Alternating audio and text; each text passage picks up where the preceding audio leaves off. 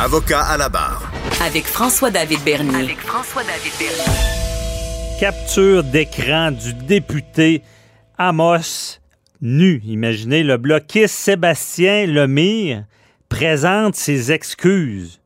Donc, comprenez bien, il y a, comme un, il y a un comité, il y a des caméras, il y, a, le député libéral euh, William Amos qui euh, a dû faire un jogging, décide de changer, ne sait pas que la caméra est active. C'est un peu le cauchemar de, bien du monde. Même euh, Zuckerberg, celui qui a fondé Facebook, lui, il dit tout le temps, il met tout le temps un, collant sur sa caméra. Des fois, quelqu'un de malveillant prendrait possession de sa caméra. Parce qu'une fois que l'image est partie, le mal est fait. Et euh, ça arrive, mais là, il y a quelqu'un qui a l'idée, mais là, ce qu'on se rend compte, c'est euh, Sébastien Lemire du Bloc, qui, lui, aurait pris une capture d'écran. Bon. Par la suite, dit dans ses excuses, je ne comprends pas pourquoi ça s'est retrouvé sur les médias sociaux. Ouf! Pourquoi? Euh, ben, mon entourage me dit tu, tu, capotes, tu vois ça trop gros. Moi, je trouve ça grave. Je trouve ça grave de, seulement avoir l'idée, lorsque la personne est nue, de peser sur la capture d'écran. Puis je trouve ça grave après ça de dire, ben comment ça, je comprends pas que c'est dans les médias. Parce que si c'était une fille, je pense que ça ferait beaucoup plus la manchette. Et William Amos, je trouve ça, je, veux dire, je comprends, bon, on n'a pas tout vu, mais il reste c'est le gars qui s'est ramassé tout nu sur les médias sociaux puis qui a fait le tour du monde. Euh, est-ce qu'il y a des sanctions possibles? Euh, on en parle avec une criminaliste que vous connaissez, Nada Boumefta, qui est avec nous. Bonjour. Oui, bonjour François. Effectivement, un sujet euh, très intéressant et je pense qu'il soulève des questions juridiques dont on doit traiter, mais surtout pour aviser et avertir monsieur, madame, tout le monde qui sont maintenant, comme tu dis, devant leur, leur caméra pratiquement à longueur de journée. Et je pense que le truc que tu donnais en, début euh, d'intro de mettre un petit sticker, ce serait pas une mauvaise idée. Ben, tout le temps être prudent, puis on va spéculer, euh, euh, Nada. là, je je souhaite pas de malheur, mais dans cette situation-là, -là, c'est lui qui l'a mis sur le web. Est-ce qu'il s'expose à des accusations criminelles? Oui, d'abord deux choses. On va commencer par la définition de la possible accusation criminelle qui est soulignée à l'article 162.1 du Code criminel qui euh, stipule essentiellement que quiconque transmet une image intime d'une personne sans le consentement de cette dernière est coupable d'un acte criminel passible d'un emprisonnement de cinq ans ou par voie sommaire également, ça peut être pris. Mhm. euh, donc, on risque d'avoir un antécédent judiciaire, de faire face à la justice parce qu'on a pris ou une capture d'écran ou on a pris des photos euh, d'un individu qu'on a publié euh, sans tenir compte d'abord le droit au droit de tenir compte du droit à l'image, pardon, mm je le sens faire un peu François, mais qui est un droit fondamental, mais au-delà de ça, il y a possibilité effectivement d'accusation criminelle. Parce que et là, OK, je comprends bien l'article, c'est vraiment bon partager sans le consentement. Lui, et, pour ça, il faudrait prouver qu'il a effectivement. L'accusation, c'est pas d'avoir la brillante idée de faire une, capture d'image, mais ça va plus loin. Il faut que ce soit lui qui l'ait partagé. Nada, je te mets comme juge là, pendant deux minutes. Est-ce que, et là, tu as, le, prévenu qui est devant toi, il dit, ben écoutez, moi j'ai pris la capture, mais c'est pas moi qui l'ai mis sur le web. Est-ce que tu le crois? Mhm. D'abord, euh, c'est important de le souligner, effectivement, il y a des éléments essentiels qui sont liés à des infractions criminelles qui doivent être démontrés hors de tout doute raisonnable devant la Cour. Alors, si l'individu a comme euh, position de dire que sur certains éléments, ici on parle de l'actus reus, donc l'action de le publier ou de le partager, ce n'est pas lui. À ce mhm. moment-là, effectivement, le fardeau repose sur la poursuite de démontrer hors de tout doute que c'est lui qui l'a fait via ses réseaux, etc. Il y a des moyens d'enquête euh, d'ailleurs pour y arriver. Euh, mais la prise de capture d'écran, il faut quand même revenir aussi à la définition de d'image intime. Mhm. Alors oui, c'est des images euh, où on, on voit des parties euh, de pornographie, des parties intimes. Et comme tu disais un peu plus tôt, si ça avait été une femme, je pense aussi que ça aurait éclaté probablement beaucoup plus. Mais déjà, on a fait le tour des médias internationaux à ce sujet-là. Mais il faut avoir une attente, une attente raisonnable de protection de la vie privée. Monsieur était en assemblée euh, vraisemblablement en train de procéder avec normalement des caméras ouvertes. C'est comme si on était à la cour, puis tout d'un coup, moi, j'ai plus de touch, j'ai plus rien parce que okay. je promener mon chien. Je veux dire, de son côté aussi, il y a une question d'expectative de vie privée qui doit être évaluée dans cette euh, accusation. Ah, c'est un bon point, ça. Eh, oui, est-ce que lui a commis, ben, je pourrais parler du civil, est-ce qu'il est contributif de sa faute? Est-ce que euh, il était dans cette expectative-là de, vie privée? donc, ça pourrait faire qu'il ne serait pas accusé parce que, un, il y en a un qui prend la capture d'écran, mais lui, il avait peut-être pas, il avait être plus prudent, c'est ça, je comprends. Exactement, oui, il y, a une, question quand même de son côté de certaine prudence pour, au niveau des limites de la protection de son droit à l'image, mais aussi au niveau de la définition d'image intime et la façon dont la capture d'écran a été prise. Mhm. Donc, il y a une démonstration à faire à ce niveau-là. Et au-delà de ça, qui en a fait le partage, euh, par où ça a passé? Et je me permets une brève parenthèse sur un des fléaux qu'on connaît, soit la pornographie juvénile ou des photos comme ça qui sont transmises.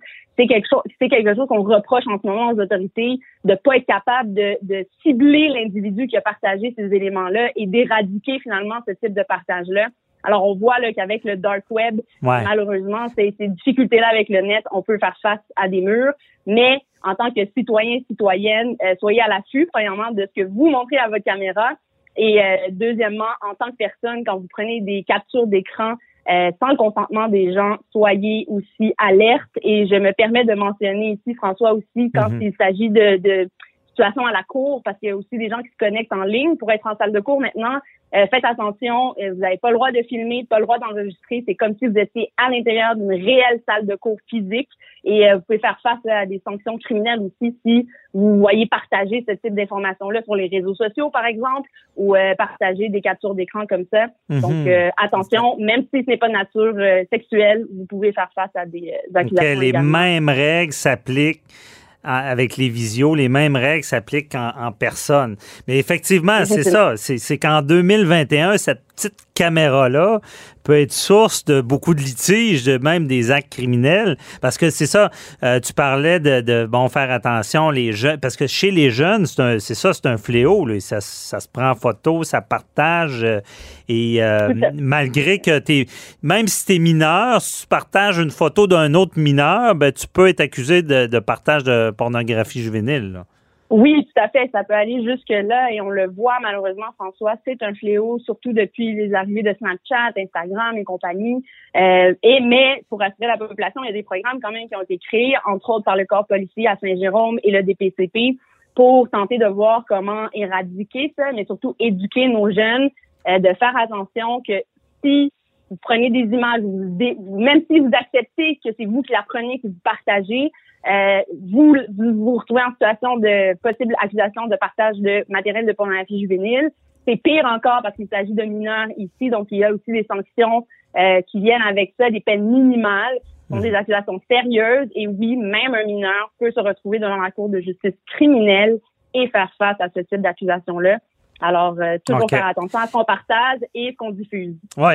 Et là, si on revient sur notre dossier, là, euh, parce qu'on dit que dans le partage d'une photo non consensuelle, euh, est-ce que si, dans cet exemple-là, il dit qu'il ne sait pas pourquoi c'est sur le web? Bon, il a pris, je ne sais pas si il peut avoir été piraté, des choses comme ça, mais si lui a décidé de le partager à un de ses amis, mais c'est pas lui qui le met sur, sur le web, est-ce que ça reste une infraction?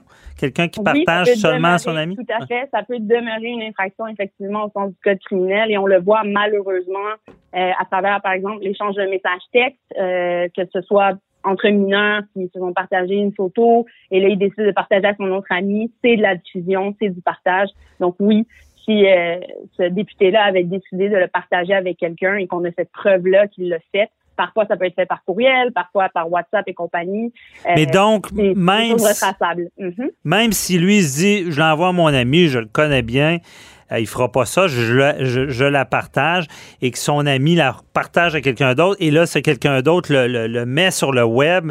Le fautif, euh, c'est pas nécessairement celui qui le met sur le web, c'est le premier qui l'a eu en sa possession en fait, euh, François, tout le monde peut se retrouver fautif dans cette affaire-là ou même se retrouver co-accusé. Alors oui, là, si ça prend de l'ampleur, Et on le voit justement dans le partage de matériel qui sont euh, illicites, illégaux euh, sur le web. On est capable de retracer, les policiers sont capables de le faire jusqu'à un certain point. Malheureusement, c'est les sources qu'on a de la difficulté à trouver. Maintenant, si la source le nie, mais qu'on trouve des preuves où elle a partagé et qu'ensuite la deuxième personne, elle l'a diffusé, ben, ces deux individus-là peuvent faire face à ces euh, mêmes accusations-là criminelles. Comprends bien.